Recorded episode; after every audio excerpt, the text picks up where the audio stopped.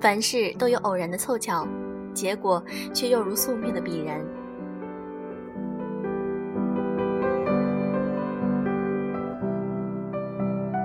用声音触碰心灵，各位好，欢迎大家来到优质女子必修课，我是小飞鱼。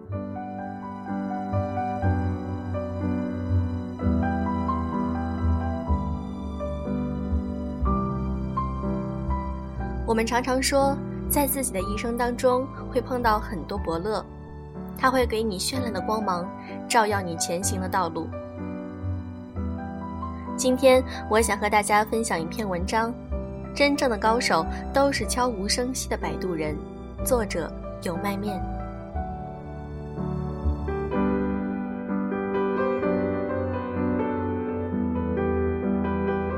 我的研究生导师是一个和蔼可亲、清心寡欲的教授。也许是因为他的导师是国际经济法方向的权威，治学严谨，他身上便传袭了西南联大大师的风范。他有一个儿子，当时在读高三。那个男孩出类拔萃，在非常有名的中学读书。该中学有一个以前总理命名的实验班，他便是那个班的班长。他学习成绩特别好，课外活动也很出色。每逢有领导人到该学校考察，他总被老师派去代表学生发言。因为太出色，每个人都觉得北大和清华非他莫属。高中校长找他说：“学校每年都有几个保送北大清华的名额，经考察他符合条件，决定将名额给他。”他问校长：“如果这个名额他放弃，可以给别的同学吗？”校长惊讶他的回答说：“当然，名额是不会作废的。”他说：“那好吧，我身为班长，希望我们班级能够多一些人考上北大清华。”我可以通过自己的努力参加高考，考上北大，名额要是给了别的同学就更好了。十八岁的他从来没有想过会失败。我的导师因为工作忙，几乎从未在细节上给过他许多指导，只是在大方向上强调要好好读书此类。他高考失利，发挥失常，没有考上北大，被人民大学录取。这所大学虽然也是国内的 Top Ten 名校，但毕竟比 Top One 的北大有一些距离。在我们毕业答辩结束的当天晚上，导师请我们吃饭，他一起去。我问他后悔当初的决定吗？他说，从来不后悔。如果再次重来，他还会那样做。现在的他已经开始读专业经典巨著，打算读完本科之后考研或者出国，已经找了学姐学长推荐了一些书目。希望早日做科研，争取在本科时候可以写出不错的论文。那年他才十八岁。后来我们再也没有见过。有这样思维和格局的人，不管人生的牌局怎样，他都会打出别样精彩。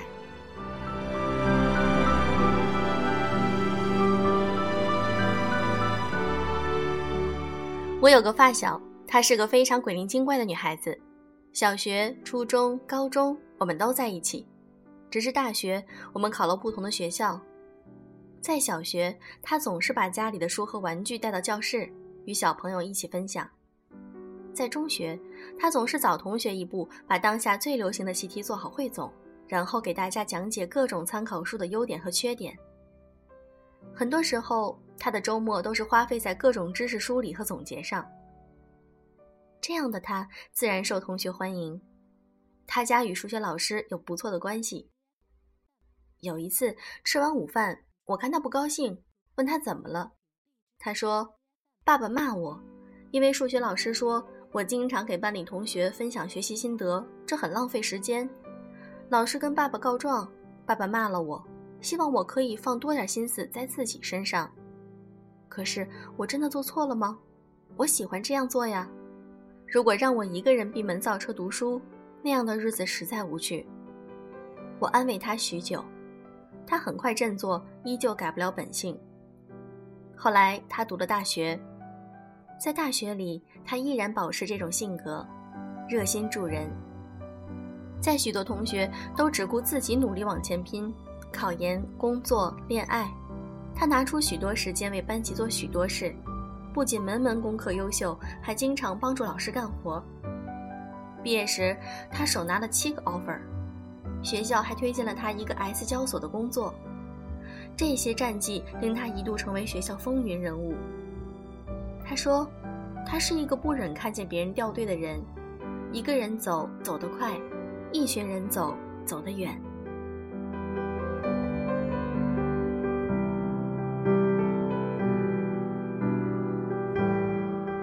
二零一六年的电影《摆渡人》在各大评价网站上都是差评，许多网友不解，为什么王家卫会带着一票天王巨星陪张嘉佳玩？为什么王家卫敢于把一世名声捆绑从未导演过的张嘉佳？难道是王家卫缺钱？网上的质疑声和批评声如潮。事情发生的过程是这样的：张嘉佳的书《从你的全世界走过》火遍大江南北。有四亿人次在阅读他的文章，王家卫便是其中之一。经常穿梭在小说中的王家卫看到这本书很有特色，有些年轻人的灵气在里面。他找到张嘉佳说：“故事写得好，要买下改编剧本拍电影。”受宠若惊的张嘉佳赶紧把文章卖给他。他说：“剧本还是原作者写比较好。”张嘉佳憋在屋子里写《摆渡人》的剧本，前后删改了一百七八十遍。完毕，交给王家卫。王家卫说：“我来监制，你来导演。”张嘉佳没了底气，从未导演过一部片子，第一次就与世界知名导演合作，万一搞砸了就不好看了。张嘉佳说：“好的，但你要在我身边。”王家卫说：“好，需要什么就说。”张嘉佳说：“需要梁朝伟、金城武、杜鹃、Angelababy、鹿晗、陈奕迅。”王家卫说：“好，人全部到齐。”电影杀青，王家卫对张嘉佳说：“看，我没有骗你，我一直都在。”这个电影起名《摆渡人》有两层含义：一是剧本里的女主角是一个爱情的摆渡人，她暗恋一个画画的男人，默默地帮他遮风挡雨，不求回报，只求他快乐；另一层含义，王家卫是张嘉佳的摆渡人。已经五十多岁的王家卫，一生获得荣誉无数，到了扶植或者挖掘新一代才华横溢的年轻人的年龄。他看重的是能否找到有灵性、有潜质的年轻人，把平生所学传授给他。至于名利，早已经轻如鸿毛。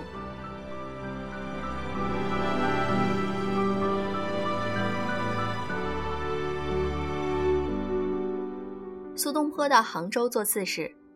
一天，在审议案件时，原告状告被告欠债不还。原告诉称：“我帮工打杂积下了十两银子，早两个月借给了被告做本钱。我和他原是要好的邻居，讲明不收利息，但我什么时候要他就什么时候还我。如今我相中了一房媳妇儿，急得等银子娶亲，他非但不还我银子，还打我。”被告在庭上辩称。借他那十两银子，早在立夏前就泛成扇子了。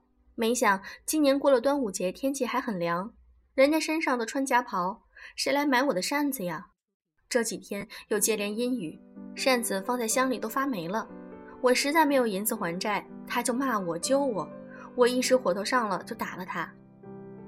苏东坡在堂上皱皱眉头，命被告回家去拿那二十把白折扇。苏东坡将折扇一把一把打开。摊在案桌上，磨浓墨，蘸薄笔，将那些扇子画成松竹海或山石盆景，功夫不大，折扇全画好了。他对被告说：“你把它拿到门口喊苏轼画的画，一两银子买一把，马上就能卖掉。你十两拿来还债，另外十两拿去另做其他生意吧。”两个人接过扇子，跑到衙门外，只喊了两声，二十把扇子就一抢而空了。原告和被告就这样，每人捧着十两白花花的银子，欢天喜地的各自回家去了。苏东坡的智慧在于，他没有陷入案子里，而是尽力的找到一个双赢或者多赢的方法解决问题。这个做法实在高明。曾经看过李连杰年轻的时候的采访，他说，有段时间工作压力特别大，因为已经成为了票房灵药，许多投资人和导演来找他。大家都想要做出好电影赚钱，他只能拼命的工作，就像一只母鸡拼命下蛋，只有下的蛋多了，所有人才会满意，才能解决许多投资人的困境。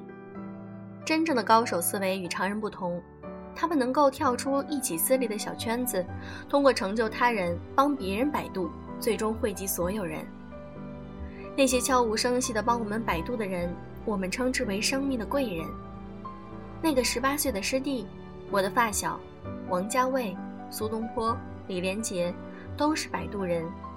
他们悄无声息地帮助别人从此岸抵达彼岸，不求回报。是真正的高手。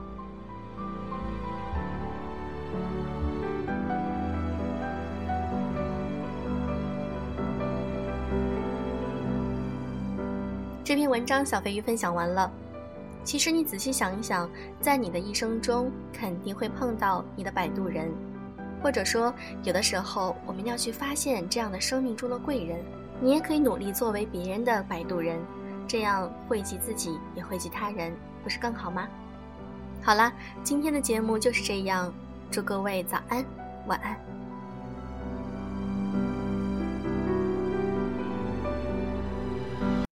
Just think of things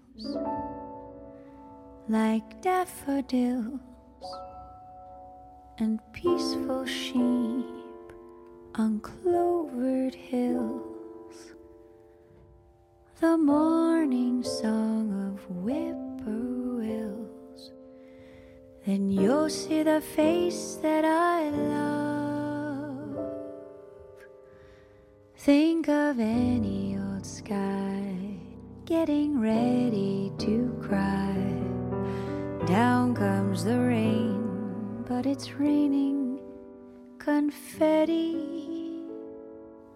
Then think of things like far off isles and blue green eyes and sunlit smiles. And in your hand, a the one you thought too far above. Every lovely view introduces you to the face I love.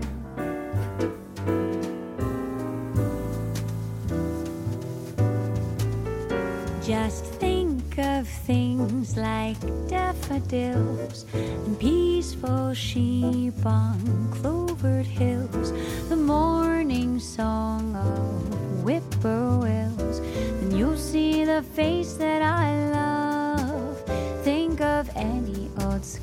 getting ready to cry. Down comes the rain, but it's raining confetti. And think of things like far off isles, blue green eyes, and sunlit smiles. And in your hand, a wishing star, the one you thought too far above. Every lovely view introduces you